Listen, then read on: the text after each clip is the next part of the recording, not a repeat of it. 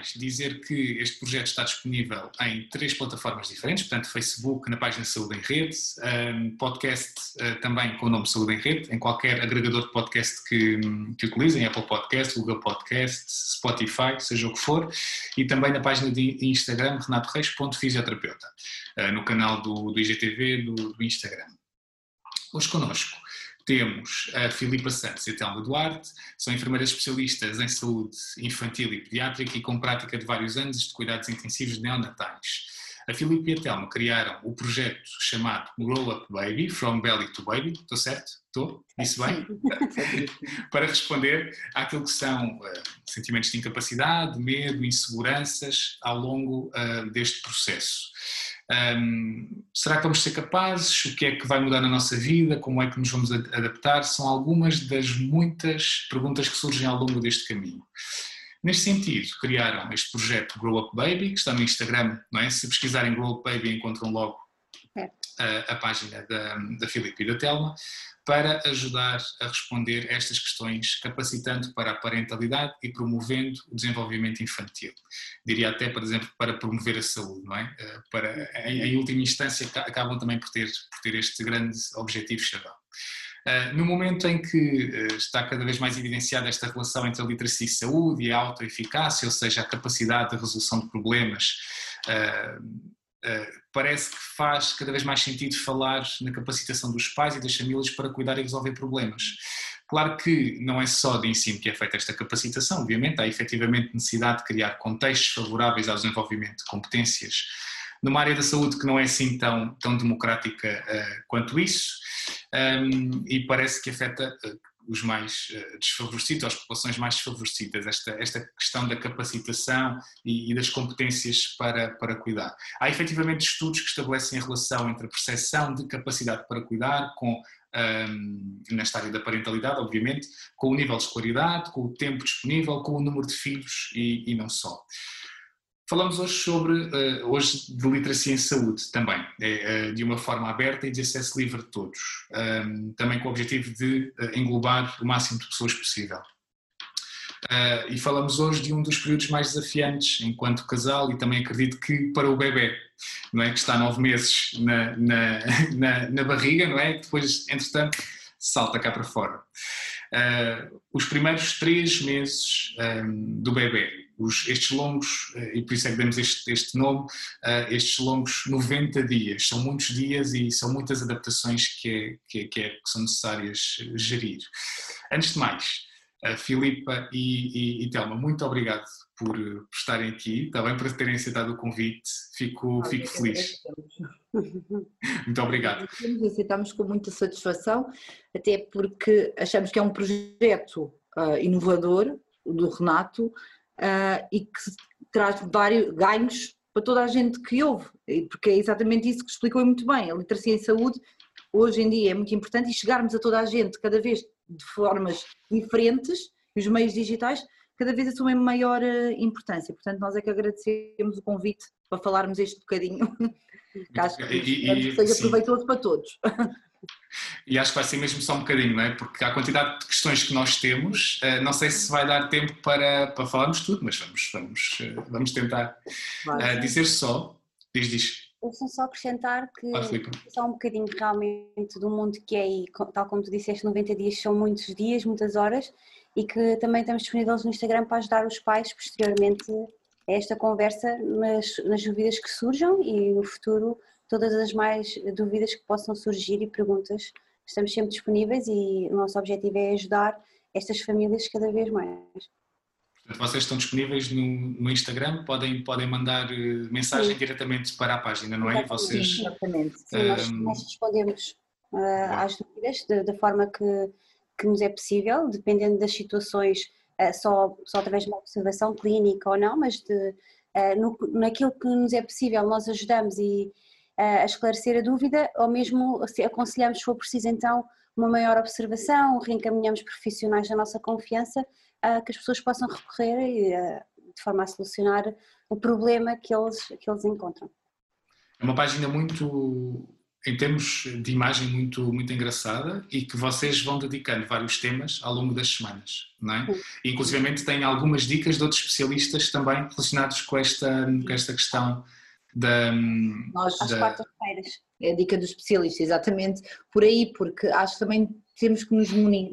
Apesar de nós sermos enfermeiras especialistas em saúde infantil, trabalharmos há muito tempo como o Renato, algum tempo em, em cuidados intensivos neonatais, como o Renato disse, mas é muito importante nós também rodearmos as pessoas, uh, lá dá, especialistas no tema e, e trabalhar em equipa. É muito Exatamente. importante cada vez mais os profissionais de saúde uh, trabalhar em equipa. Nós, todos nós temos a nossa especificidade, todos nós temos competências diferentes e acho que aliando-nos todos potenciamos muito mais uma força e conseguimos, consegui, eh, conseguimos atingir muito mais uh, os pais e os bebés no, no, seu potencial máximo de desenvolvimento infantil e de saúde. E nestes primeiros três meses, que fazendo agora a ponto, também é importante trabalhar em família, é isso, não é? Nós, e a equipa, e é isso que vamos falar também um bocadinho, também um bocadinho aqui. E requer, e requer mesmo uma, uma abordagem multidisciplinar, é? acho que faz todo sentido esta abordagem de, de, várias valências naquilo que é ajudar os pais a gerir estes, estes três primeiros meses, não é? Que cingimos aqui este período temporal, mas que é, é uma tarefa que vai até, uh, uh, até muito mais além daquilo que nós estamos a pensar, não é? Sim, até com diferentes adaptações, com diferentes exigências. E são três meses muito intensos, como o Renato eh, disse, tanto para o bebê como para a família. A família é uma adaptação a uma nova família, a uma nova dinâmica, a novos papéis. O bebê é uma adaptação a um sítio que não conhecem, que está protegido de nove meses e depois nasce e diz assim, onde é que eu vim parar? Não é? Então acaba por ser três meses muito vividos e que podem deixar muitas marcas também na forma como são vividos. E é isso também que nós queremos ajudar e facilitar e que este processo seja uh, o melhor possível e que seja visto como uma experiência positiva. Muitas vezes, devido às intercorrências que vão ocorrendo e a estas dificuldades, pode ser percepcionado como muito difícil e não é fácil realmente, por vezes, e por isso mesmo é que estamos aqui todos para, para ajudar uh, ao máximo que conseguirmos. Eu tenho um carinho muito, antes de começarmos a falar uh, aqui a, a, explorar algumas questões, eu tenho um carinho grande, porque eu tenho uma filha que, que já passou por esta fase, eu costumo dizer que uh, os meus primeiros três meses equivaleram a dois anos em termos de intensidade, uh, por tudo, não é? por tudo o que vamos aqui falar. E estas questões todas que, que tivemos, já falámos nisto todas as sessões, mas os pais muitas vezes pensam que são só eles a passar por aquilo, mas eu, eu comecei a ver, eu tive estas dúvidas todas. É? E, e, pensei, bem, se calhar sou eu que, é, que estou aqui a fazer alguma, alguma asneira em termos de gestão da criança, não é? Do bebê. Mas não, estas são dúvidas eh, padrão e é, é interessante fazer este balanço também. E marcam, muitas vezes nós ouvimos dizer assim, ah, vais ao segundo. Não, eu tenho no início que ele chorava dia e noite, não é, Renato? Isso, exatamente. Pronto. Até me disseram assim, até já me disseram... Uh, uh, antes de ir ao segundo, ao segundo, tens que descascar essas camadas todas, essa cebola, para perceber okay, a experiência toda como é que foi, não é? E filtrar algumas coisas. Isto é muito importante. Eu acho que por acaso tem uma dica. Muito... Mal, sem dúvida, mas há muita coisa que tem que ser trabalhada e tem que ser trabalhada ao longo do tempo. Uh, e é, lá está. Estes três primeiros meses são muito intensos. Uhum. Todo, todas as fases têm coisas muito intensas e coisas muito positivas e coisas muito negativas. Mas como já falámos, é referimos é um bocadinho bom. e vamos referir agora ao longo da, da sessão, são três meses recheados de dúvidas, de coisas novas, incertezas, estou a fazer bem, não estou a fazer bem, será que vou conseguir? Será que isto mudou a minha dinâmica familiar? Agora sou mãe, agora sou pai, não é? Já a minha mulher já é mãe? É, Pronto, acaba por é ser uma... É, é uma, uma fase de conhecimento enorme. Descoberta, não é? Descoberta, sim, exatamente. É e é muita informação também. E, nós, e é preciso saber procurar informação, cada vez mais. Sim. Isso, eu, eu, eu sem dúvida nenhuma, filtrar. sem dúvida. Diz, diz, filtrar, filtrar a informação também. É procurar, mas também filtrar e adequar e adaptar àquilo que são os valores dos pais e àquilo que eles acreditam. Porque hoje em dia existem imensas teorias, que também é muito confuso, muitas vezes. E um diz, um, uma enfermeira diz assim, a outra diz assado, o outro fisioterapeuta diz assim, o outro já diz de outra forma, e muitas vezes os pais verbalizam isso, sentem-se confusos, mas o que é que eu hei de fazer no meio disto tudo? E o que eu costumo dizer na minha prática é filtrar a informação e aquilo que lhes fizer sentido. Quando o profissional explicar o motivo e que aquilo lhes faça sentido para eles, porque há várias formas de educar E há várias formas, não quer dizer que uma seja mais correta que a outra. Todos somos diferentes e é o que lhes fizer sentido a cada um, pelos seus valores de vida e por aquilo que quer, quer prosseguir, não é? E claro. dar ao seu, ao seu pequenino, à sua pequenina o conhecimento tem que ser funcional, é? ou seja, eu costumo muito falar nisto, que é tem que se conseguir adaptar à nossa vida. É? Exatamente, é isso mesmo. É, claro. É exatamente. Nós, antes de termos uma, um bebê, tínhamos a nossa vida, não é? E obviamente que isso não pode ser uh, desvalorizado, não é? Nós temos que conseguir encaixar o conhecimento que todos temos dentro Sim, daquela, daquelas nossas rotinas. E eu acho que o conhecimento e o facto de pormos estes filtros na quantidade de informação imensa que existe sobre este tema na internet é meio caminho andado para uh, conseguirmos também estratificar na nossa, na nossa cabeça, ok, vou fazer isto primeiro, vou fazer isto a seguir, prioridades, não é? E eu acho que é um bocadinho também a nossa, aqui a nossa, a nossa, o nosso objetivo nesta sessão. Vocês, esta, passando já às questões, então não vamos ter muito tempo. Sim, sim. Uh, uh, esta, esta semana, eu estava há bocado a dizer que vocês dedicam às vezes algumas semanas a diferentes temáticas e esta semana, salvo erro, é sobre a amamentação, certo? E é exatamente sobre isso que, que vamos começar. Eu gostava já de começar por esta parte da amamentação e colocar aqui algumas questões que, que, que, nos, foram, que nos foram pondo. Dizer só quem está, a quem está a assistir que pode participar, envia uma mensagem reservadamente com a questão, ou exponha no chat geral, ou então um, levantem a mãozinha e, e, nós, eu dou a palavra para, para porem as, as questões à vontade à Filipe e à Telma. Ora, primeira questão. Uh, estou nos primeiros dias após o nascimento do bebê e o meu leite parece muito fraco e com pouca quantidade. É melhor dar suplemento ao bebê? Filipa. Isto é um grande mito que existe. Não existe leite fraco, nem existe leite melhor ou mau. O leite materno uh, é, um, é um, leite que passa por vários, uh, por um processo de transição, em que numa primeira fase deve ser designado colostro, mais à base de água, e depois temos então a subida, designada subida de leite, onde o leite começa a ganhar outras propriedades e mesmo assim ao longo de todas as fases vai ser diferente um leite materno de 3 meses para um leite materno de 6 meses ou um leite materno que seja produzido a um ano de vida do, do bebê, da criança. E portanto é importante os pais perceberem que não existem leites fracos e leites uh, menos bons. O leite materno é o alimento mais natural e é o alimento, é o alimento vivo e o ideal para o, para o bebê. Nem sempre é possível, devido a intercorrências, devido a processos fisiológicos, a mãe poder dar de mamar e ser necessária a suplementação. Agora, não tem que ser ah, necessariamente esse, esse o, o, caminho. o caminho. nem a, a prim, um, o caminho de eleição, ou seja, se realmente o leite materno, por, é importante perceber das variáveis que podem acontecer, a alimentação é um processo que varia muito, é importante que se faça uma avaliação e perceber se realmente não é o leite que é fraco. Pode haver é menos produção de leite, o bebê pode estar a necessitar de uma maior quantidade de leite que está a ser produzida naquele momento, pode haver outras um, alternativas que se possam dar em termos alimentares para que seja feita uma maior produção, cuidados e princípios para que aumentem a produção e portanto é importante que se uma mãe não pense isso. É importante é que depois se vejam as variáveis e aonde é que se pode encaminhar. O leite não é fraco, o leite é ótimo e, portanto, é percebermos de que forma é que o podemos fazer.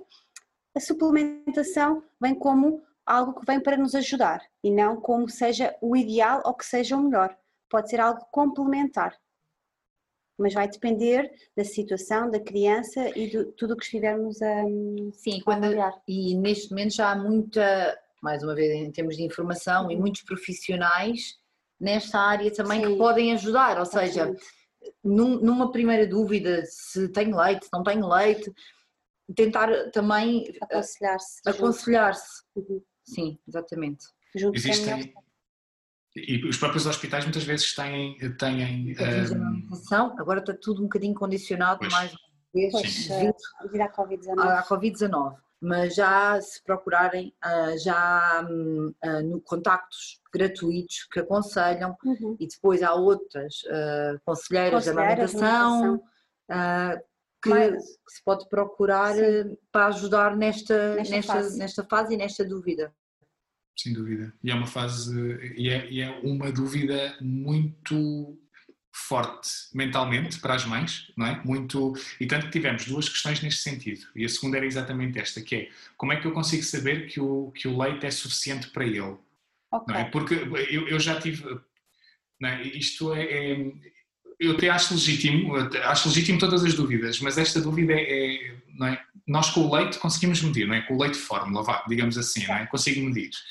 Um, mas depois eu também penso, ok, mas com a comida, não é? Quando eles começam a comer comida sólida, eu não, eu não estou a medir, mais ou menos, eu não estou, eu não sei que pesa a comida, não é? Isso também não sei até que ponto é que é funcional, mas um, eu não sei que pesa a medida, eu também não sei se ele está a comer o suficiente ou não, não é? No fundo é um bocadinho, ou seja, eu, eu encaro esta dúvida como eu, eu, estou a dar de, de, mamar e será que é suficiente para, para, para ele, não é? Porque se calhar se comparar com, com o biberon, não é? eu consigo perceber qual é a quantidade que ele bebe. Sim, exatamente. Mas isto, isto prende-se muito com a, com a insegurança e com, com o facto de realmente não saber a quantidade que está a ser necessária por todas as variáveis que já falámos. E há bebês que reclamam a alimentação, há outros bebês que não reclamam a alimentação e é necessário acordá-los e há sempre esta dúvida: será que ele comeu o suficiente? Porque não se vê, não é visível. O Renato está, estava agora aqui, estava, estava aqui a falar em termos de quantidade, não pesa a quantidade da carne, do arroz, mas é visível a quantidade. Tem mais e nós temos pela visualização, um, comeu mais ou menos, pouco, mais ou muito o prato. Os próprios pratos infantis têm um tamanho, isto tudo é pensado um, desta forma, da quantidade que normalmente a criança come. Claro que isto estamos sempre a falar em valores standard e bebê vai ser um bebê um bebê que nasce de 2 kg, é muito importante também, também dizer, um bebê que nasce de 2 kg, um bebê que nasce de 4 kg, as necessidades nutricionais vão ser diferentes, como é óbvio, portanto não podemos comparar. E já falando aqui só também já agora o leite de fórmula que lá diz na lata um mês comer 90, dois meses, isso é um valor que é muito standard, não é aplicado e, e é, é, exatamente, e é um, às vezes um risco os pais dizem, mas mas ele lá na lata diz que ele tem que comer 90 e só, ele só come 60. Mas há bebês que nascem de 4 kg, há outros que nascem de 2. Há um com um mês tem, tem, tem 4 kg e outros têm 3. Portanto, isto vai variar muito. É importante perceber que o leite materno na mama, eh, o importante é isso que estava a dizer. Como é que é importante saber? Não é as mães saberem eh, realmente se ele ingeriu muito ou pouco, é a observação do padrão. Portanto, as mães cada vez mais pelo conhecimento, e estes 90 dias são super importantes, vão perceber quando é que ele mama mais, quando é que ele mama menos, depois é, há, há duas coisas essenciais, que é o, as eliminações. Eu costumo dizer às mães que é entre líquidos sai líquidos, ou seja, se o bebê mamar, ele vai obrigatoriamente fazer xixi. Se eu beber muita água, vou várias vezes à casa de banho. E a mesma coisa se passa com o leite materno. Portanto, se o bebê estiver a ser bem alimentado, é normal que vá fazer mais vezes xixi. Fraldas secas não é o ideal e o cocó também não é uma forma de quantificar. Porquê? Porque o cocó, tal como muita gente sabe, e se não souber, é a metabolização do, do alimento, e muitas vezes nem sempre, em todas as falas, fazem cocó. E portanto, nem todos os bebés fazem todas as falas cocó. Do xixi é realmente aquele valor standard. E depois, através da avaliação do peso, se o bebê estiver a evoluir bem, portanto, muitas vezes até se diz que um bebê, digamos assim, teoricamente, na mama, ah, nós não sabemos a quantidade que ingere, e depois Imagino que ele é internado ou que um pediatra diz, ah, ele para este peso deve comer 180 e nós vamos lhe dar 180 até de leite materno que foi extraído e ele reclama mais. Ele come mais na mama, só que nós não sabemos, não é? Portanto, isto são valores standard, são valores teóricos, não, não, não é padronizado. Eu também tenho 50 quilos e se calhar posso comer mais que uma pessoa que tenha 60 e, e, e, manter o meu peso. Portanto, é perceber estas variáveis e é importante avaliar a criança está ativa, reclama as alimentações ou não, mas faz xixi regularmente e, portanto, está a evoluir um bom peso, a mama é o suficiente. E, está a ser e até porque a adequação deste padrão e percebemos se ele mama ou não, é até, eh, como a Filipe disse muito bem, em relação ao peso, no início os bebés têm Perde. que fazer, perdem Perde. e depois têm que ser pesados de forma mais regular, ou seja, são pesados quando sai da, da maternidade, é pesado ao fim de uma semana, é pesado aos 15 dias, ou seja, isso vai dar um bom feedback e vai deixar as mães de perceber, eh, exatamente. com a ajuda dos profissionais, profissionais. pesarem, se está a mamar, se não está a mamar, exatamente por, eh, é por aí, conseguimos ver. Eu estava a pensar no, no, que, no que, estavam a dizer, uh, de, de, das quantidades no leite de fórmula, não é? E isto é um, uma, uma estratégia, não sei se poderá ser ou não, mas pensando nisto à distância, uh, é uma estratégia de marketing, pode ser uma estratégia de marketing interessante, não é? Que é, como é que eu ok, diz para o primeiro mês bebe aquela quantidade, e eu começo a pensar, eu enquanto, será que ele está a beber na minha mamá aquela quantidade toda? Nós fomos num biberon e vemos, isto é imenso, um bebê tão pequenino, Uhum. Eu a brincar costumo dizer Exatamente. que vou inventar, ou quem inventar, um debito que um, algum aparelho que meça a quantidade de leite que sai das mamas de uma mulher Incrível. está rico, milionário.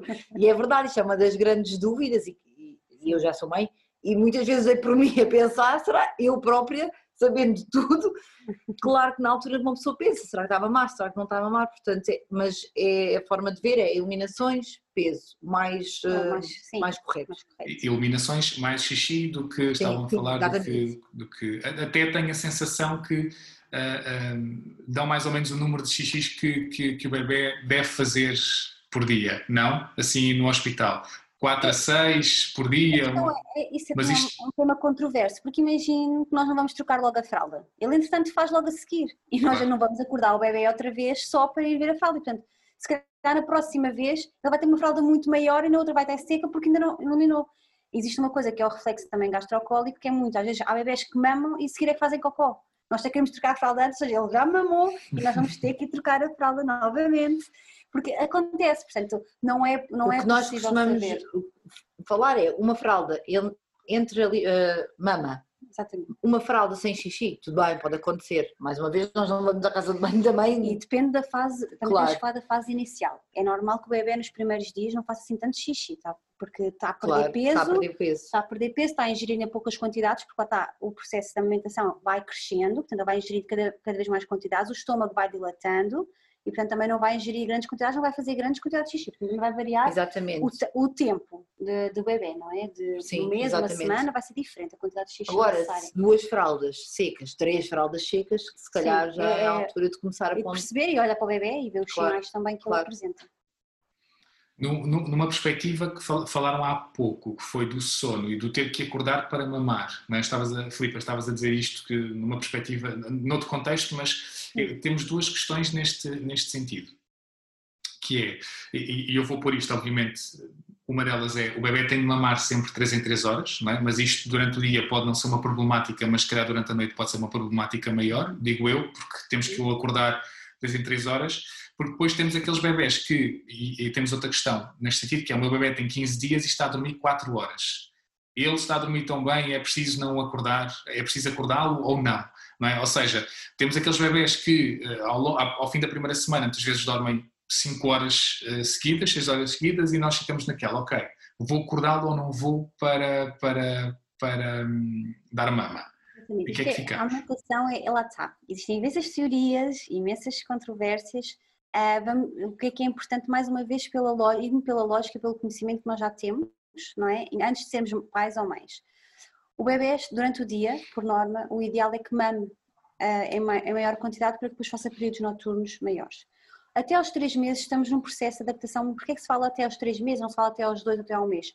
Porque realmente os primeiros 90 dias de bebê, os primeiros três meses é o processo é considerada a fase de adaptação meio extrauterino e, portanto, vai variar. E é aqui que ele se vai conhecer cada vez mais. E, portanto, o padrão vai mudar. E é importante realmente isto acordar de 3 em 3 horas. Não, o bebê pode reclamar de 2 em 2 horas, pode reclamar de uma em uma hora. E, portanto, principalmente na mama, lá está, nós não sabemos a quantidade que ele ingeriu. E, portanto, ele pode ter uma maior necessidade, até porque ele pode mamar de duas ou em duas horas durante o dia e chega à noite e faz então esse período de 4 horas.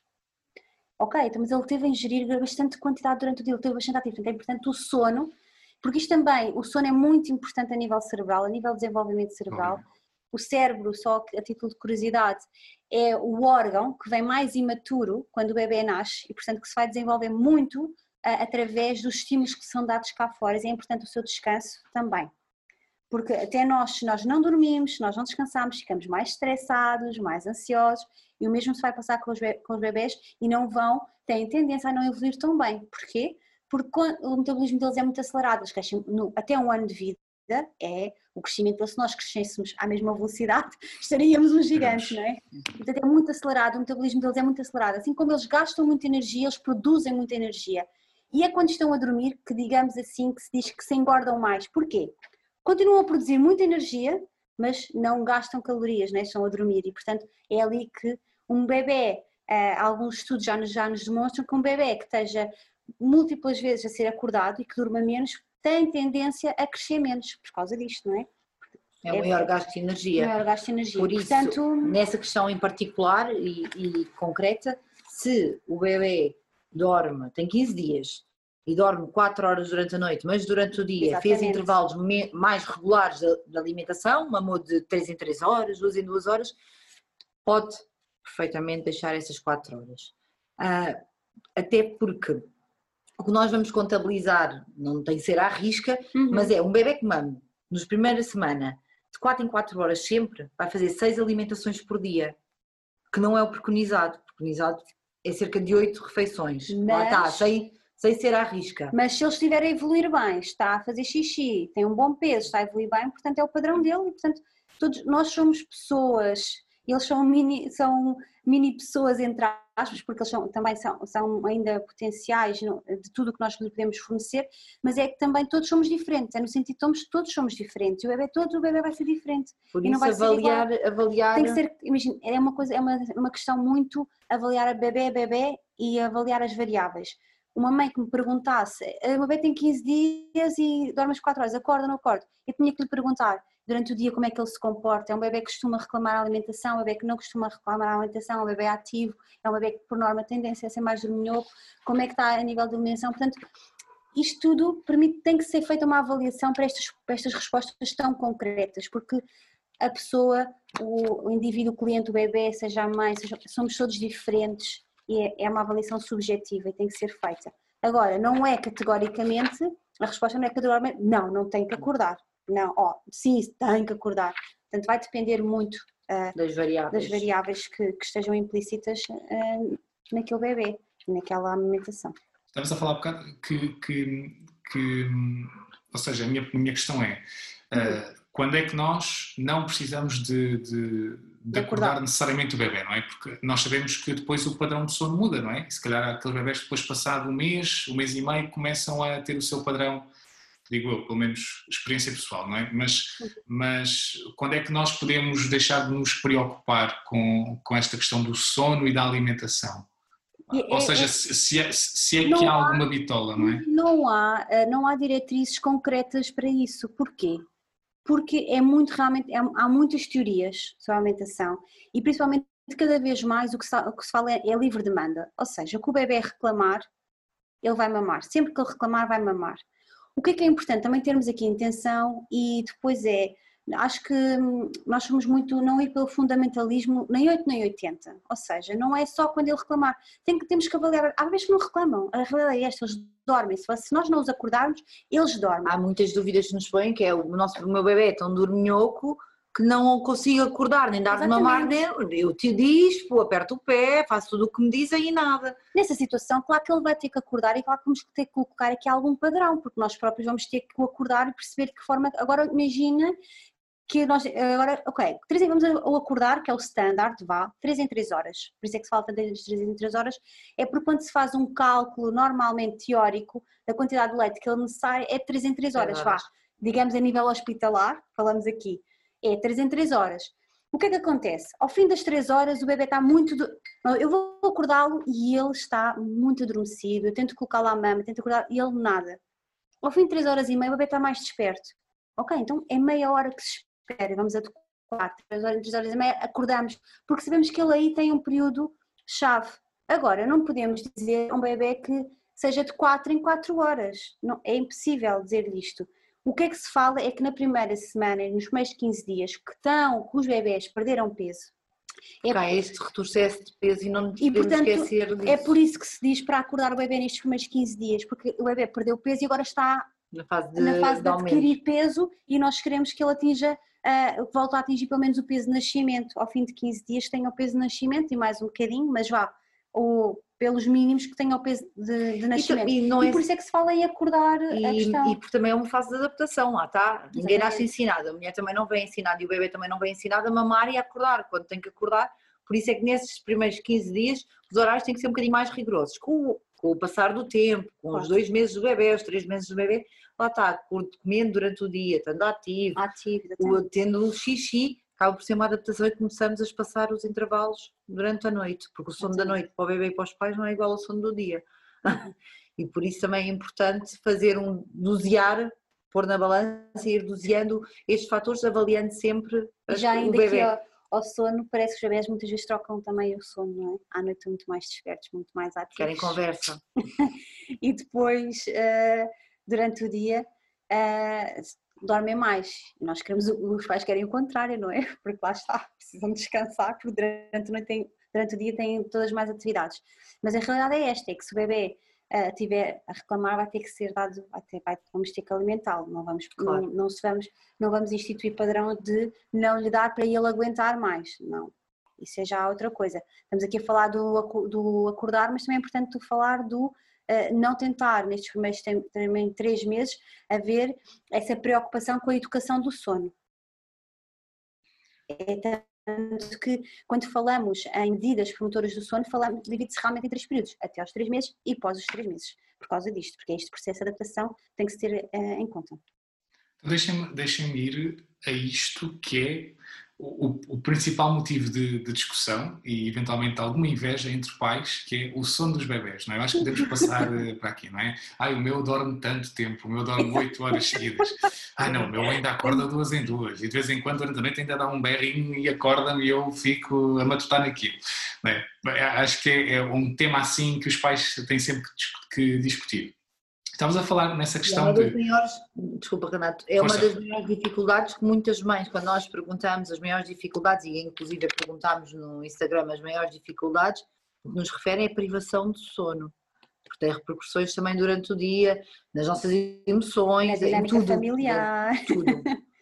Sim, sim, sim, aquela dinâmica de casal, não é? De, o, o, por mais que o pai ajude, a mãe tem que estar sempre mais ou menos disponível, não é? Para se for uma, uma questão da amamentação, obviamente, não é? Uhum. Uh, é sempre diferente e, e, e, é impossível pôr isto em pesos de balança, não é? Ou seja, não, o pai não dá para, para contrabalançar grande, dá, mas não dá para contrabalançar tudo. Portanto, é sempre uma relação meio desigual, uh, acredito eu.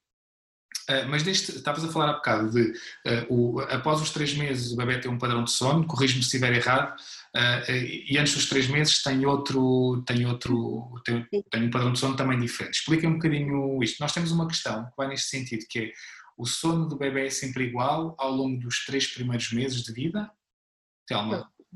Sim, nós estávamos a falar, um, o sono do bebê não é sempre igual, como a Filipe estava a falar, depois podemos aprofundar um bocadinho mais esta questão dos três meses, antes dos três meses e depois do, dos três meses.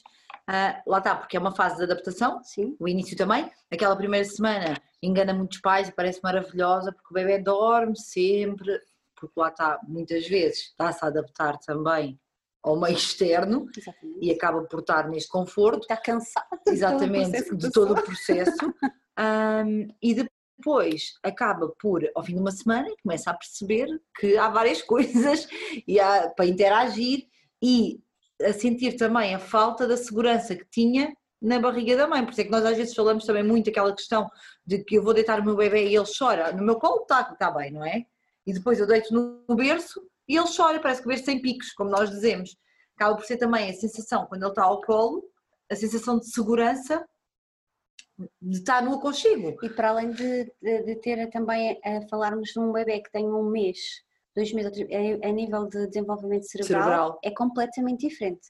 Nós começamos a ver um bebê interagir muito mais aos três meses do que quando nasceu. Portanto, já sorri, já, já, já, hum, já, já interage, nós já fazemos gracinhas e ele já sorri portanto já mantém o, o contacto ocular maior, já tem maiores períodos de acordado, também é uma coisa muito importante, ou seja, e que está numa fase que nós chamamos de alerta tranquilo, em que ele a primeira fase em que ele ou chora para, está acordado para comer, mas depois dorme logo a seguir, ou, ou chora, portanto não há uma fase de alerta tranquila em que ele está a olhar, em que está a conhecer, em que está a observar o meio, não, ele está é alimentação básica, é sobrevivência, não é? Dormir, comer, dormir, crescer aqui e depois começa a, a, experienciar o meio, começar a observar cada vez mais e nós sentimos isto. E portanto aos três meses é quando é o, um dos marcos, não é? Para isto, para esta evolução e para, o novo do, para um novo conhecimento do mundo. E portanto sim, vai alterar também o sono, como é óbvio, ele vai olhar, já vai olhar se calhar para o móvel que tem em cima e já vai começar a querer, oh, claro. se calhar isto é muito interessante, quer ficar aqui a ver. É e outra coisa que influencia também, que vários estudos nos dizem é que os bebês, os bebês também têm picos de crescimento. Exatamente. Ah, exatamente. Existem semanas é em que crescem mais e as necessidades deles e, e todo o comportamento deles é influenciado. Exatamente. Um dos picos de crescimento também é por volta dos três meses. Exatamente. Portanto, é uma fase em que ele vai estar mais ativo, como a Filipa disse, em que vai querer ter descoberta, em que percebe que os pais até estão ali ao lado e a cama deles é tão mais confortável, porque eles estão os dois a dormir juntos, porque é que eu hei de estar aqui sozinho, não é? E acaba por ser hum, toda, toda, essa, hum, toda essa descoberta. Pois existem algumas estratégias que nós vamos adotando e que lá está, mais uma vez, existem vários profissionais que cada vez mais estudam que estas questões e aprofundam para nós arranjarmos estratégias para acalmar o nosso bebê e consegui-lo pôr a dormir confortavelmente. E o que funciona num pode não, não funcionar, funcionar, no outro. outro. Há várias estratégias e é, o importante é conhecer qual a estratégia. E agora você perguntar, ah, mas eu experimentei isto. Não vale a pena experimentarem só uma vez. Porque a criança pode não gostar a primeira, a segunda. Um, é, tem que haver um padrão, tem que haver uma habituação. Exatamente, tem que haver o um padrão de sono. Por isso é que só a partir dos três meses é que se fala em adequarmos um padrão de sono e ter hábitos de sono. A rotina. Um, a rotina. Um bebê e uma criança, eles gostam de rotina, eles precisam deste padrão. E a importância de começar, começar a ter alguns padrões antes dos três meses, mas a partir dos três meses é muito importante que já exista e que se comece a formar aí sim um padrão de educação mais rigoroso uh, da higiene do, chamam-se higiene do, do sono. sono. E, e, portanto é importante ter alguns cuidados e, nesse sentido. E esse padrão é importante também adequar, claro, à rotina familiar rotina, e ao que vai ser a rotina familiar, não é? Porque não nos podemos esquecer que no início temos uma mãe em casa de licença, o pai até está no primeiro mês, mas depois trabalhamos e vai chegar ao final do dia, portanto, tudo isso é preciso ser hum, falado uh, e jogado entre, entre o casal e o bebê e os irmãos e os afins. Ah, sim. Não sei se respondemos. Sim, sim, e estes picos de crescimento, fiquem aí, são muito importantes porque os próprios pais têm que se adaptar a estes picos, não é? E muitas vezes nós estávamos a pensar, temos uma mãe de licença, não é? Temos uma mãe de licença, um pai que também está em casa, mas que passado um mês uh, volta a trabalhar e pensa, ah, daqui a um mês as coisas já vão estar uh, um bocadinho mais... Uh, mas não, não é? Não, vão, há outros desafios. Falavam, não, falavam... Há picos de crescimento, Renata, antes desses três meses também, descritos na literatura, por volta uhum. das duas, três semanas por volta das seis semanas, portanto, não é um pico de crescimento. Tanto que bebés maiores, quando são pesados, imagine, se um bebê ah, a partir dos, de um mês fosse pesado todos os dias, ah, não ia aumentar todos os dias é 15 gramas. Ou seja, há aqueles picos em que ele aumenta num dia 45 e, e no outro dia até perde 10. Claro, Mas claro. se nós somarmos e formos vendo, por isso é que os bebés não são pesados, nem deviam ser, todos os dias, que é para nós termos este padrão, que ele tem que aumentar X lá está, ah, sem ser padronizado. Isto é muito importante que os pais também, é, é importante transmitir esta mensagem aos pais, eu acho que é isso que cada um estava agora a frisar, que é, existem padrões, existem coisas para nós termos uma noção, mas tudo é diferente, tudo tem que ser adequado. E estes próprios picos de crescimento, isto é o que é, imaginem 50% dos bebés que tenham, mas existem diferenças, claro, existem, claro. há uns bebés que são antes, há outros que são mais, são depois, ninguém é igual a ninguém e as evoluções não, não são standard, não é? Não é há um mês e um dia que ele vai sorrir, claro, não é há um, há um ano que ele vai andar, não é há um ano que vão falar todos. E não, não é por isso que ele é melhor ou pior, ou que vai adaptar melhor ou pior e... Exatamente. E uns adquirem umas coisas mais cedo, outros claro. adquirem depois o importante é que depois, uh, no sumo, eles continuam, continuem a evoluir. Portanto, e é isso que, tem, que os pais têm, é importante e ter em conta. Não comparem, por favor. Estava a pensar, estava a pensar em quantas balanças não foram compradas, não é? Uh, nesta, oh, nesta vida, para ter em casa. Hoje em dia. Sim. As para, por causa destas pesagens uh, diárias, não é? Este stress todo à volta do peso do bebê e que é importante, obviamente, mas tem as é suas. Importante, mais uma vez, como nós falamos no início, o peso do bebê acaba por ser um, um fator decisor, decisor e, sim, sim, boa importante. avaliação em termos de amamentação, mas não todos os dias naquele registro. Sim, não entrem. Porque vão entrar em paranoia. Estavam a falar há bocado de, de, estratégias para o sono. Algumas estratégias para ajudar esta questão do padrão de sono, eventualmente antes de, dos três meses, não é? eventualmente. Mas pronto, estamos agora focados aqui nos três meses, vamos ficar por aqui, não é? Um, estamos a falar de quê? Baby wearing, estamos a falar de outro tipo de, de, de ajudas. Baby wearing é uma opção. Hoje em dia fala-se muito em swaddle, que é o nome mais, em inglês, mas o, o nome em português é o método de contenção do recém-nascido porque dá-lhes aquele conforto da, da barriga, nas barrigas no meio intrauterino existem as, as barreiras físicas, que é a barriga, não é? Ele estica um braço, estica uma perna e consegue... Tem sempre um ah, limite. Tem sempre um limite. Sim, sim. E o que confere realmente o swaddle, o, o designado swaddle, é isso, é dar-lhe aconchego, uh, portanto faz com que ele se sinta mais confortável. O importante, por exemplo, no swaddle, e aviso já, já agora, é que não deve ser praticado continuamente. Isto traz consequências a longo prazo um, a nível da musculatura do bebê, porque se o bebê esteja sempre apertado, esteja sempre preso, esteja sempre contido. Naquela posição. Naquela posição, pode dar, por exemplo, um, um dos fatores é a displasia da anca, uh, outro é realmente a nível muscular, o ficar com, digamos, um, enriquecimento dos músculos, não é? O tónus, não tem uma grande flexibilidade, porque estão tendencialmente sempre mais apertados. Agora, existem é coisas que podemos ter em atenção. Existe o white noise, chamado white noise, que é, é em termos dos sons, dos que são os que recordam, já existem, diver, já existem diversas aplicações exatamente com white noise com, com esse exatamente. Sim, exatamente. uma das coisas que muito falada é a luminosidade também quando o bebê for dormir terem atenção o sítio em que está uh, o barulho portanto se queremos colocar algum padrão, é neste sentido, por exemplo, imaginem diferenciar o barulho do dia do, do barulho da noite, portanto, por norma, de noite temos um, um, um, menos barulho, portanto, ao final do dia, isto acontece muito, até agora que falamos agora, o caso dos pais é muito engraçado, que é os pais chegam à casa do trabalho, vá, diga, eh, tendo em conta que também está o dia todo com o bebê, chegam à casa do trabalho às 7, 8 da noite e vão estimular o bebê, ah, estou lindo, que saudades, e isto é muito bom para os pais, mas infelizmente é uma contraindicação a nível de cuidados do sono, porque vai estimular o bebê que ele fique mais ativo, o objetivo é que ao final do dia se baixem as luzes, se baixa o ruído sonoro, se baixa esta estimulação. E muitas vezes é, um, é um, uma das coisas que é muito feita e é natural, como é óbvio, os pais têm saudades e não tiveram com o filho o dia inteiro e é perfeitamente natural, mas tenham atenção a não fazer isto de uma forma excessiva, por exemplo, é um dos Sim, um, uma, uma estratégia também que muito, em muitos sítios é, é abordada com, com sucesso é o embalar o bebê em cima da bola de pilates. Se nós estivermos sentados, aquele movimento contínuo, contínuo uhum acaba por também acalmar o bebê, isto é um scald, claro, e geralmente numa divisão ou, numa, ou junto, em frente a uma parede branca, ou seja, se nós formos fazer isto em, em frente a uma televisão em ah, que tem, sim. mesmo não tenha barulho, tem uma cor, agora vem outra tonalidade, agora é muito estímulo. muito estímulo. Ou seja, a redução de estímulos para o sono é fundamental. Exatamente. E não é, agora está na hora de dormir, apaga as luzes, vá, agora ficas aí no berço e vais dormir sozinho. não. Acaba por ser um processo, lá está, uma rotina e não, isto não vai correr bem ao primeiro dia, ao segundo, ao terceiro, infelizmente. Queríamos muito que fosse assim, mas é uma rotina. Temos que... E tem que ser implementada estas medidas. O bebê tem que perceber, ele não percebe, não é? Acaba por. É tudo novo. E esta rotina tem que ser explicando ao bebê ao longo, ao longo dos dias, insistindo, sendo persistente Exatamente. e paciente.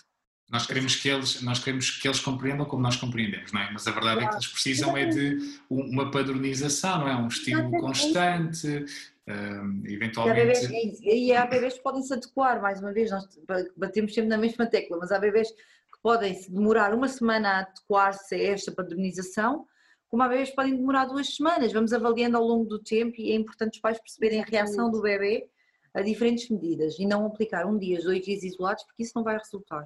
E vai acabar por ser frustrante para os pais. Vez, nem, nem tentarem só uma vez. Nem tentarem só uma vez. É, tem que tentar mais vezes e perceber realmente quais são os comportamentos do bebê. A observação do bebê é muito importante. Uh, quando Sim. falamos aqui também, perceber se ele gosta ou não gosta, é muito através da observação. Porque apesar dele não falar, a sua linguagem não verbal, e hum, falando aqui um bocadinho no choro, há diferentes tipos de choro, é verdade. Nem sempre conseguimos identificá-los logo na primeira semana e na segunda semana, mas, mas uh, com o decorrer do tempo a mãe já sabe que o bebê chora, ah, isto é de fome, ah, isto realmente é outra Portanto, Aí está a doer alguma coisa de é, certeza. É, os shows são, realmente são diferentes. Agora, não, não esperem que o bebê nasça e que exista alguém que lhe propriamente ensine uh, o choro. É muito de observação, de perceber, de olhar, de experiência, exatamente. Existem tipos, existem diferentes tipos de show, ou seja, Sim. existem, não é? Eu sei que existem, nós percebemos claramente quando eles são diferentes, não é? Mas uh, há formas de nós associarmos, ok, este choro parece mais isto, este choro parece mais aquilo, obviamente os bebés são diferentes, mas eu, eu, eu estava a falar nisto porque lembro-me de uma aplicação, e há uma aplicação que diz, este tipo de choro, nós carregamos lá e diz uh, fome. É? Uma coisa parece que é super intuitiva e nós temos muito aquela tendência, ah, vamos aqui porque isto vai nos dizer tudinho. Este é fome, este é cólicas, este... O choro, o choro também vem muito associado um, ao que o bebê nos mostra. É, é Por exemplo, um exemplo, eh, nós vamos dando se calhar alguns exemplos. Se o bebê tiver fome, vai, ser, vai ter um tipo de choro, mas vai ter outros reflexos, como o de busca, em que está à procura, a cabeça sempre a abanar, a abanar colocamos a, a mão ao pé da, da, boca dele e ele vai tentar nos agarrar Exatamente. a mão ou qualquer coisa que surja. Uh, por exemplo. Um tipo de choro de dor, por exemplo, um choro de dor de é o choro, primeiro dá um grito, ah! E depois parece que faz uma apneia, faz, fica ali um momento sem respirar, depois volta a, dar aquele choro de grito, por exemplo, isso é um, um choro de dor, vá, digamos assim, de fome é um choro contínuo, eu quero comer, eu quero comer, dor é, é ali uma dor que ele não aguenta, depois faz uma apneia, digamos assim, ali um tempo sem respirar, e depois volta a gritar, e, e aí percebe-se mesmo um gritozinho, faz mesmo mais agudo, é, é diferente, portanto, Uh, mais uma vez, lá está, os sinais. Imagino que nessa fase ele já está muito, está a apertar-se muito, a apertar as mãozinhas, as a pernas sempre a abanar, portanto já, já são um sinal que pode ser de dor, não tanto de fome.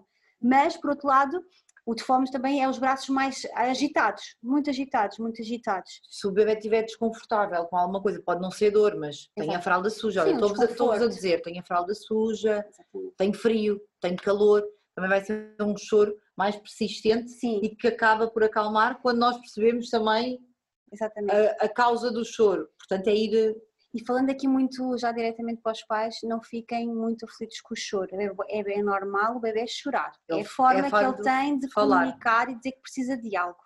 Portanto, uh, o choro não significa que ele está mal, significa só que ele precisa ter uma necessidade suprimida e que nós vamos conseguir. E, portanto, cada vez mais com o conhecimento, não fiquem aflitos de que algo está mal. É, é só a forma dele comunicar que algo não está bem, ainda não fala e, portanto, é a forma dele se exprimir. Vocês, em, em, pais, de, em pais de primeira viagem, que, que, estão ainda nesta interpretação dos choros, não é? nesta avaliação, eu, eu lembro-me, por exemplo, olha, se, se o bebê chorar, uh, você veja se é fome, se é frio, se é calor, se tem a fralda suja, ou se eventualmente há alguma dor, que era quase a última, a última, ou seja, fazer estes passos todos e ver o que é que resolvia, o que é que supria. Vocês é... Isso, é tentativa e erro, mas é mesmo isso. Não, eu, eu dizer que às vezes, numa fase inicial, vá, primeira semana, é que são três, chora por fome, por cólicas e, muitas, e também por colo. Eles também querem muito... Claro, querem, querem mimo. Querem, querem mimo. E sim, temos a dor. Mas, ok, vamos, não sabendo, vamos experienciar, acabou de mamar, okay, se calhar não é fome. Uh, tem a fralda limpa, pegamos ao colo, ele acalma o colo, ok, então não é fome. Realmente é um bocadinho tentativa e erro até perceber uh, o bebê e realmente o que é que ele precisa, mas isto é um processo, mais uma vez, de adaptação, de crescimento e que se vão conhecendo ao longo das semanas e portanto não fiquem, uh, é importante os pais não tentarem, não é não fiquem, é tentar, é pensar que é um processo mesmo de conhecimento e isto não é, ninguém quer e ninguém exige que os pais saibam tudo mal o bebê acaba claro. de nascer. Portanto, isso é um processo de conhecimento. Sim, é eu ia só dizer que, que muitas vezes a informação que é dada no hospital também tem que. Ou seja, eu estava a pensar nesta questão. Isto é um plano de ação, não é? Esta questão do vou ver se ele tem frio, se tem, se tem a, eh, a fralda suja, se, se, tem fome. Isto é um plano de ação, não é? E muitas vezes no hospital o que, eu, o que eu sinto é que existem muitos planos de ação a ser dados, não é? Depois a, a interiorização destes planos de ação, ou pelo menos a adaptação destes planos de ação na criança, na nossa criança, acaba por ser um bocadinho relativa não é? Portanto, o, o plano de ação pode ser de facto útil, mas se o queremos quase colocar como algoritmo, muitas vezes é, não pode ser algo mecânico, tem que ser uma coisa dinâmica, tem que ser não, estático. Vamos para a frente, vamos para trás, avaliamos, voltamos a avaliar, acalmou assim, não acalmou assim. Isso acaba por ser uh, uma avaliação contínua. Exatamente, sim, sim. Não há algoritmos. Se houvesse algoritmos, existia um manual e era claro. só dar, olha, leiam, está feito, mas não, não, não, não é isso. Deixem-me passar aqui, nós, nós, já vamos, parecendo que não, já vamos com, com mais de 50 minutos de conversa. Deixem-me passar aqui, e estamos aqui a andar de um lado para o outro, não há problema nenhum. Eu, eu gostava também de tocar nesta questão das, hum, das cólicas uhum. uh, e da dor, não é? Se calhar podemos falar aqui da dor, não é? Corrijam-me se eu estiver errado, dor associada à cólica, não é? Sim. Ao desconforto no limite. Uh, e, e uh, a cólica parece-me ser um dos motivos de maior angústia dos pais, não é? Ou seja, como resolver, uh, o que fazer, etc. Depois há, há sempre os extremistas que dizem dá o Infacol, o Biogaia, o Aerom, o, o N, coisas que existem no mercado para e que isso vai resolver, e há outros não, nada resolve, nada resolve, não vale a pena. É, é, é, é dar de mim e deixar passar, não é? E depois é, é chegamos àquele, ao, outro, ao outro extremo que é chegar a um ponto naquela fase dos primeiros três meses do bebê que é tudo é cólicas. Não é? Ele chora é cólicas, ele chora é cólicas, ele chora é cólicas, ele chora cólicas. E, e ainda ficamos aqui. Não é? Eu acho que o que é isto da cólica, ou seja, o que é que vos quero perguntar, o que é isto da cólica? Eu acho que isto é importante. Eh, o, o, o que é que pode provocar a cólica ao bebê e o que é que poderá resolver em termos de estratégias, o que é que se pode fazer, obviamente sabendo que não podemos estar aqui a dizer esta estratégia resulta tal, ok, tudo é adaptável, tudo Olha, bem. A cólica é uma avaliação, tem que ser uma, uma avaliação muitas vezes até multidisciplinar, não é assim tão linear quanto isso, é frequente, muito, muito, muito frequente, um, e depois tem diferentes causas. E aí é que reside, no fundo, a chave para a resolução das cólicas, é perceber qual a causa, que nem sempre é, mais uma vez, a chapa 5. E, portanto, é importante fazer uma avaliação. O que é que existe? Existem sim cuidados padrão, digamos assim, para as cólicas e que possam aliviar, independentemente do tipo de cólica que seja a sua causa. Nomeadamente a aplicação de calor na zona abdominal, quando falamos de calor é pode ser um saquinho de sementes que nós aquecemos no micro-ondas e se colocar, uma toalha com. Tendo atenção quente. sempre se não está muito quente, isso é claro, é importante salvaguardar, porque nós temos, às vezes, os bebês têm uma pele muito sensível, uhum. nunca aplicar diretamente, é a primeira uh, regra, uh, e ter atenção à temperatura à também. Temperatura. Envolver... Sim, estar sempre primeiro nos no, pais e, e depois, numa sim, zona sensível da nossa pele, exatamente, no punho. no punho, por exemplo, e só depois aplicar no bebê. É a massagem, a massagem no sentido de evacuação e da eliminação, sempre no sentido contrário dos relógios, não é? Ah, porque é este o sentido a nível intestinal.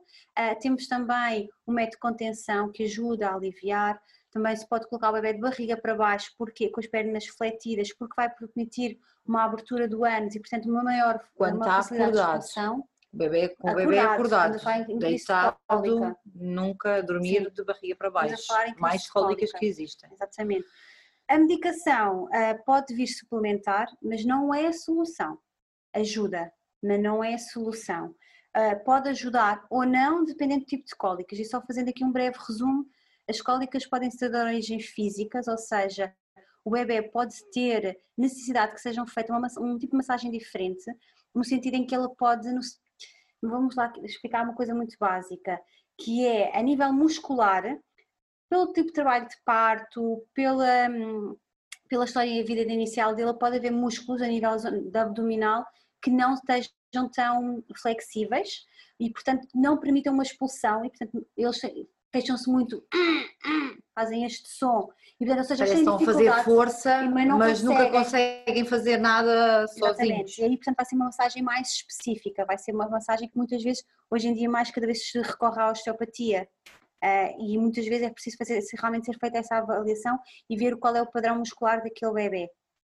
Outra, outra causa, chama-se causa, é, dizem que é a causa psicológica, digamos assim, emocional. no sentido emocional, que, que é o facto de haver quase como uma libertação do stress ao final do dia. Fala-se muito nestas cólicas, é ao final do dia que o bebê chora muito, e isto fala-se que é uma esterilização do bebê de, dos estímulos da quantidade Quando há muito estímulo durante o dia. durante o dia. Vem agora esta visita, vem o outro, agora pega, estás a dormir, mas eu vou-te pegar porque eu só te vim ver a esta hora e só pude vir a esta hora. E, isto é muito e agora vem a televisão e agora vamos sair à rua e agora vamos ver tudo. Pronto. E, e no final do dia o bebê está a dormir e parece que não quer ver ninguém, depois durante a noite não dorme nada. E quem sofre então, é o bebê e os pais. Na maternidade, Portanto, é muita atenção, sim, exatamente, na maternidade, quando, agora não, mais uma vez temos, estamos numa altura especial, mas uh, nem tudo poderia ser mal, não é? Mas na maternidade é normal toda a gente queira ver e cada família tem o seu padrão e há famílias muito grandes e bebês muito desejados, mas temos que pensar em reduzir uh, o estímulo ao bebê. E na maternidade, muitas vezes, vem uma visita, vem outra visita, depois entra a enfermeira, depois entra o médico, depois e o bebê está constantemente a ser acordado e estimulado. Naquele... E depois, no final do dia, apesar de ser aquela primeira semana maravilhosa. Agora posso respirar. Ah, Sim. Posso libertar tudo, porque já me tive aqui a aguentar e agora posso libertar-me. Pronto. E é um bocadinho isso também que acontece. é, é uma da, das causas, é, é, é, essa também. E depois temos ainda as, um, as, digamos, metabólicas. as metabólicas, que têm a ver com a, com a alimentação. Com as intolerâncias ao leite de vaca, com as a lactose, lactose. depois há o tipo de alimentação materna que pode ter alguma influência. Mãe comer uma sopa de feijão e tiver a dar de mamar durante 5 dias de seguida, provavelmente vai ter repercussões no bebê e vai perceber alguns alimentos. Alguns alimentos, e, e bebês para bebês. Sim, bebê para bebê, exatamente. Uhum. Uh, que, e tudo isso, lá está, o bebê que tenha cólicas persistentes, recorrendo a um especialista, pode avaliar o bebê e tentar perceber, de acordo com a história de saúde Exatamente. e com os, eh, com os, antecedentes do bebê, que, de onde é que vem e os qual é esta origem. Que ele apresenta, exatamente. É após mamar que realmente chora e grita e tem a cólica, é ao fim de três horas de mamar, ou é mesmo ao final do bolsa dia. Bolsa muito, não bolsa. bolsa. Isso Pronto, tudo é, tem que ser feito avaliado. Claro que nem tudo é cólicas, mas claro que muitas coisas são cólicas. Sim, mas uh, tende-se muito, não é? Como a fase dos dentes, não é? Tudo é dentes, não é? Chega ah, a um ponto, tudo é dentes, como tal qual como tudo é cólicas sim, a sim, está com febre, é dentes. Assim, Exatamente. Está a babar, é dentes. Está com borbulhas, é dentes. É, é dentes, é, certeza. Exatamente. Uh, quando uh, há aqui uma, acho que houve uma questão que nos falava quando é que, ou seja, que havia, havia pessoas ou especialistas que diziam que as cólicas surgiam ao, longo, ao final de uma semana, outros que diziam que eh, já ao final de 20 e tal dias é que isto existe alguma informação sobre isto? Isto é real? Ou é Existem muitos estudos, muitas teorias e, nem, e até próprios especialistas não existe standard. Existem vários estudos e cada vez mais. Antigamente dizia-se que os cólicas eram só aos 3 meses. E, sim. e que o bebê que nascia não tinha cólicas. É, e hoje em dia cada vez não, já se percebe que não, que existe algum, algum muitos bebés têm cólicas já na maternidade. Se andarmos assim dois minutos para trás e as, uh, como a Filipe explicou as três uh, causas. causas, se nós pensarmos numa causa física, essa causa física vem desde o nascimento, ou seja, é provável que esse bebê, se for esse tipo de causa, tenha uhum. cólicas logo na primeira semana. Mas se calhar, se for uma causa, como a última que falámos, uma alergia que desenvolva as proteínas de leite de vácuo Pode ser mais, mais tarde, tarde. Pode, não é obrigatoriamente tenha que ser logo no início. Portanto, uh, na nossa opinião, pela nossa experiência uh, clínica, pela nossa, pela nossa prática clínica profissional, as cólicas estão permanentes e podem existir sempre.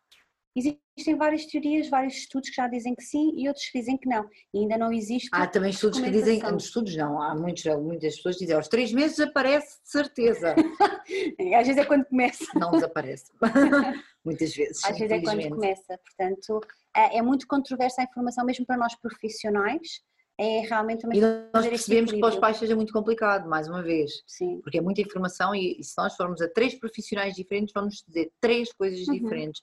Mais uma vez, voltando ao início, há uma hora atrás, uh, é importante termos informação, percebermos, adequarmos e, e vermos o que é melhor que é para nós. diz o que é que faz sentido para cada um de nós, não é? Sim, o, o, que é, realmente as mudanças que o bebê passa, não é? as alterações que o bebê passa desde que sai da não é? Desde que sai de onde está nove meses passa três dias na maternidade, ou cinco, eventualmente, não é? dependendo até mais, não é? estamos aqui a falar se calhar de, um, de 100 problemas subjacentes, não é? Mas e depois de repente vai para outro novo contexto, que é casa, uhum. e depois vai para um contexto onde tem visitas da família toda em casa, não é? E, e esta questão... o pai e a mãe se calhar durante um mês e depois fica só com a mãe, o pai chega durante o dia, ou seja, tudo são mudanças é, e acaba, como é difícil adaptar-se os, nós, adultos, adaptarmos a uma nova rotina, porque já, não é fácil, não é nem, tudo um mar de rosas, nem não é? Nós, e mesmo um, ser humano, não é? Sim, claro, mas estes,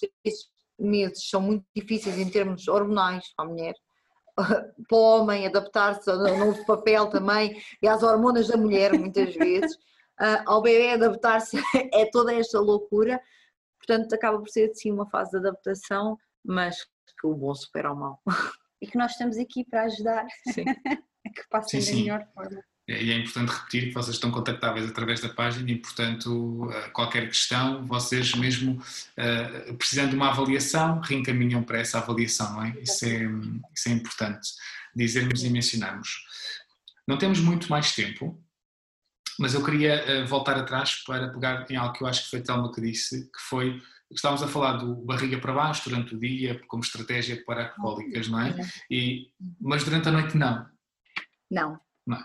Isto é, Isto é um motivo de ansiedade, não é? Digo eu, parece, acho que é um motivo de ansiedade. Muitas vezes fala-se da morte súbita, não é o síndrome da morte súbita, eventualmente. Tem a ver com isto ou não tem?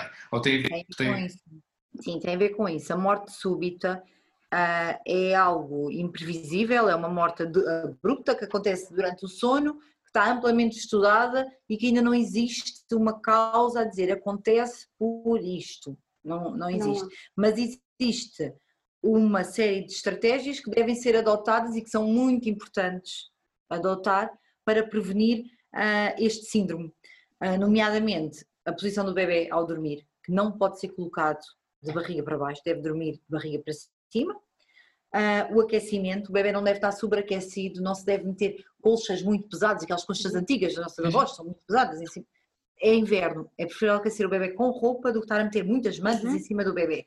Bonecos na cama são muito giros quando ele for maior, agora não é o tempo, por causa do risco de asfixia, do bebê mexer-se e não conseguem afastar. Um, e o colchão não deve ser um colchão também mole. Às vezes faz, nós fizemos um post acerca disso, uhum. porque parece uma coisa muito simples, mas depois até, até perguntámos se tinha sido simples ou não escolher o colchão do bebê, ainda por cima é na altura da gravidez, e não é, não é um, um tema fácil porque apesar de haver muitos, muitos colchões, não há nenhum que diga assim, olha, este é, para, é ideal para o bebê, mas o que é que nós sabemos? Que tem que ter, entre outras características, alguma firmeza. Se o colchão for muito mole, o que acontece é que o bebê afunda. E como é que nós vamos testar isso? No colchão, colocamos os dedos, fazemos pressão. Se os dedos ou a nossa mão ficar completamente ou, ou deprimir muito, é porque não é um colchão é. adequado. E isso é um dos fatores também da, hum, uma estratégia para diminuir a firmeza do colchão, diminuir o risco de, hum, de morte súbita. Permitam-me só aqui acrescentar uma coisa que também acho que é importante falarmos há bocadinho do padrão de sono dos três meses, antes dos meses. Os bebês até esta fase têm muitos despertar nocturnos, que nos pais dizem que eles de repente dão uns solavancos ou parece que se assustam. E isto é uma forma uh, primitiva, digamos assim, é como se fosse um reflexo primitivo de defesa, permite o quê? Eles não entrarem na apneia e fazerem, e é a prevenção, é uh, um mecanismo fisiológico que o bebê tem da prevenção do síndrome de morte súbita, que é curioso realmente uh, depois perceber que existe, é o corpo, não é? A forma intuitiva que tem de prevenir isto. Portanto, é normal e por isso está os padrões de sono serem tão diferentes. Aos três, até aos três meses acontecem muitos estes despertares nocturnos, porque há uma tendência do bebê. Parece que o bebê se assusta. Exatamente. Isto é, é só o corpo, não se assustem vocês, que é só uma forma de realmente não. e muitas vezes, muitas vezes dizemos, pá, ele é muito assustadiço. Exatamente. Não é? Não é? Ele é muito assustadiço. E além disso, além disso, são mecanismos também, de defesa. além dos mecanismos de defesa, também tem a ver com a falta de limites, não é? Ele está habituado no início ah, a ter uh, desde nove meses dá um pontapé ou, ou dá uma cotovelada e tem a barriga da mãe ali a dizer calma, eu estou aqui, e depois está numa cama sozinha, sem nada à volta, porque não tem lá, por, pelo que acabei de, de explicar, e então, mas onde é que eu estou? E, e o não tocar, além destes estágios noturnos, o não tocar em nada também acaba por ser. Um, e por isso é que muitas vezes eles despertam, porque eles, eles têm esses sustos e depois não têm nada, não é? não tem um limite. Ou seja, eles ficam à mão, mas não há nada ali. Sentem-se perdidos, sim. Exatamente. Olha, só porque eu, eu acho que isto é importante. Uh, uh, temos a vossa página, só para terminar, temos a vossa página que podem consultar. Vocês querem sugerir algum sítio que os pais possam consultar em termos de informação, alguma coisa, ou, ou podem enviar-vos mensagem vocês, de acordo com o problema? Um... Sim, podem enviar-nos mensagem. Tudo o que é, sim, nós vamos avaliando de acordo, porque existem diversos estudos em uhum. diversas uhum. áreas e muitas pessoas credenciadas. Claro que a Organização Mundial de Saúde, a Direção-Geral de Saúde, acaba por ter documentos credíveis.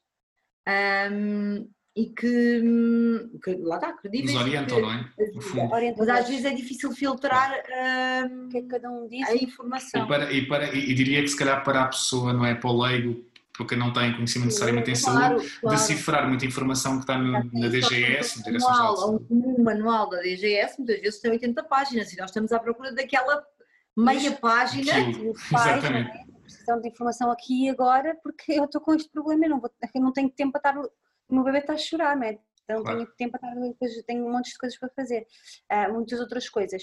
E portanto nós, por norma, não temos ainda, não, não redirecionamos nesse sentido.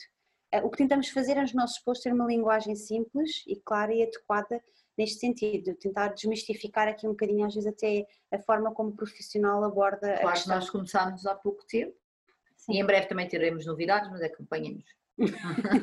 É uma página muito interessante, é uma linguagem muito intuitiva, é, é muito apelativo e, e consegue-se perceber logo à partida uh, uh, muitas vezes o tema do, do, do, post e portanto vocês também podem filtrar por aí quem nos está a ouvir. Um, portanto, eu digo sempre isto, mas este podcast, este, esta sessão serve para dar a conhecer caras, não é? E, e a, caras a projetos, muitas vezes não têm caras necessariamente, uh, e este, pronto, cá está, não é? Portanto, uh, a Telma e a Filipa estão perfeitamente disponíveis para responder um, ehm, às, vossas, às vossas questões. Claro que isto não é um mundo igual para todos e por isso é que, e vocês já o disseram muito bem, que é, isto tem que ser adaptado a cada, a cada bebê, a cada casal, a cada mãe, a cada pai, não é? é. Eu agradeço-vos imenso por este tempinho. Tá não, não deu para falar provavelmente nem de metade das coisas que nós tínhamos para ah, falar. Não, não é? Pois não, não nós sabemos que não. Nós sabemos que não, e, mas pronto, ficam aqui estas. Para fazer uma parte 2, nós estamos disponíveis. Exatamente. Estamos muito na conversa. Se não tenho dúvidas. Ah, também trouxe muitos contributos, claro. mesmo como profissional, e dúvidas muito pertinentes e também, também tem o lado de pai, não é? Acaba por, por juntar eh, tudo e, e, só acrescentou valor à conversa. Portanto, nós é que agradecemos. Obrigada. Obrigado. Eu, eu, eu, é que vos agradeço o vosso tempo, a vossa disponibilidade. Eu sei que o tempo, o tempo é valioso e, portanto, vocês estão aqui ainda bem que, que, que puderam estar. Olha, muito obrigado. Uh, espero que gostem. Já sabem, Grow Up Baby no Instagram, podem consultar a página e um, e conhecer a, a Telma e a, e a Filipa. Muito obrigado. Obrigada, Renato. Obrigada.